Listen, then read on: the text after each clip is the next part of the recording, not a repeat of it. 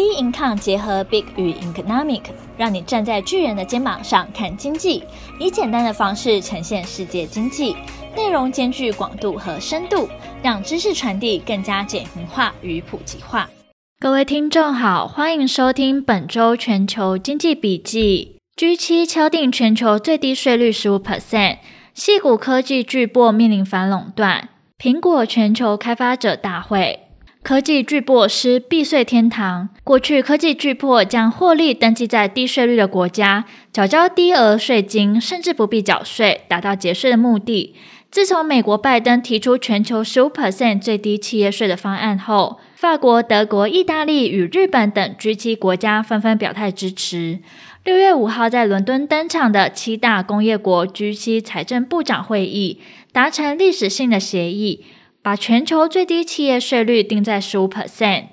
最低税率的目的是终结数十年来各国比下限的恶性竞争。部分国家推出超低税率和税务减免优惠，吸引跨国企业进驻，但却让国库短少数千亿美元的收入。因此，协议确保跨国企业在有营运获利的国家都缴纳该缴的税。有助打击跨国企业避税，让 Google、亚马逊与脸书等科技巨擘缴更多税，同时让政府因应新冠肺炎疫情大手笔开支之际，充实国库。英国财政大臣苏纳克透过影像声明与推文对外宣布，达成全球税制历史性的协议，并表示 G7 希望企业在正确的地方缴交正确的税款。及财长希望企业在营收发生地缴税，而不是总部所在地。美国财长耶伦随后赞扬此举意义重大，结束企业主体竞争，以确保对美国与全球中产阶级与劳工的公平性。科技巨擘是避税天堂外，也面临以下难题：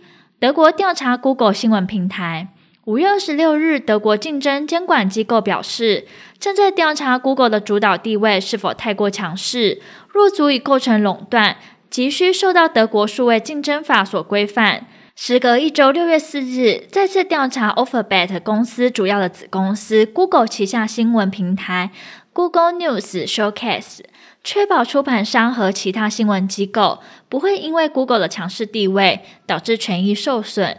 Google 对此表示将配合调查，并解释该项产品建立在所有出版商和新闻机构都可以从中获益的原则上，同样也是该公司支持新闻产业的一种方式。欧盟与英国调查脸书市场垄断。六月四号，欧盟执委会与英国市场竞争管理局对脸书展开正式调查。因为脸书涉嫌擅自收集广告客户的数据，并利用这些数据来推销 Marketplace 及其他脸书线上服务。日后呢，若确实掌握事证，将能对脸书开罚。脸书发言人强调，脸书将继续全力的配合调查单位，以证明脸书没有违法。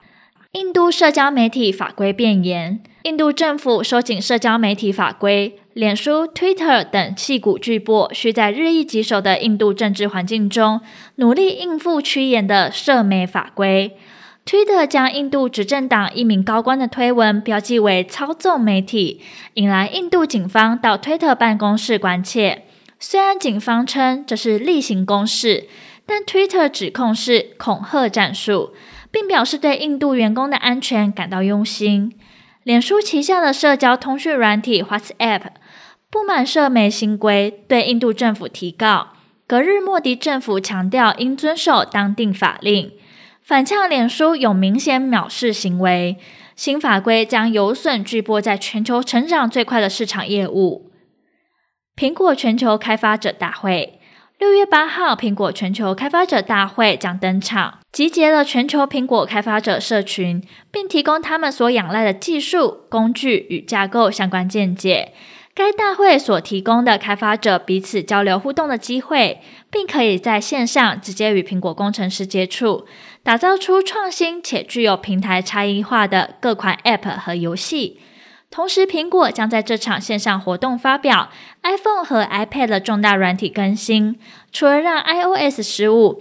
iPadOS 十五亮相之外，也将更新 Mac 的 macOS 十二、Apple Watch 的 watchOS 八以及 Apple TV 等新版作业系统。iOS 十五，苹果将加强 iMessage 的社交功能，隐私安全提升，深色黑暗模式更新，健康食物追踪功能，解锁画面全新改进，地图 App 上结合 AR 模式指引功能，钱包 App 新增支援更多种钥匙。去年夏天，苹果推出数位汽车钥匙，B N W 首先支援加入钥匙，让使用者可以解锁用车。今年数位汽车钥匙有了超宽屏技术支援，使用者不必从口袋或包包拿出 iPhone 就能解锁启动指定车辆，只要将钥匙储存在钱包里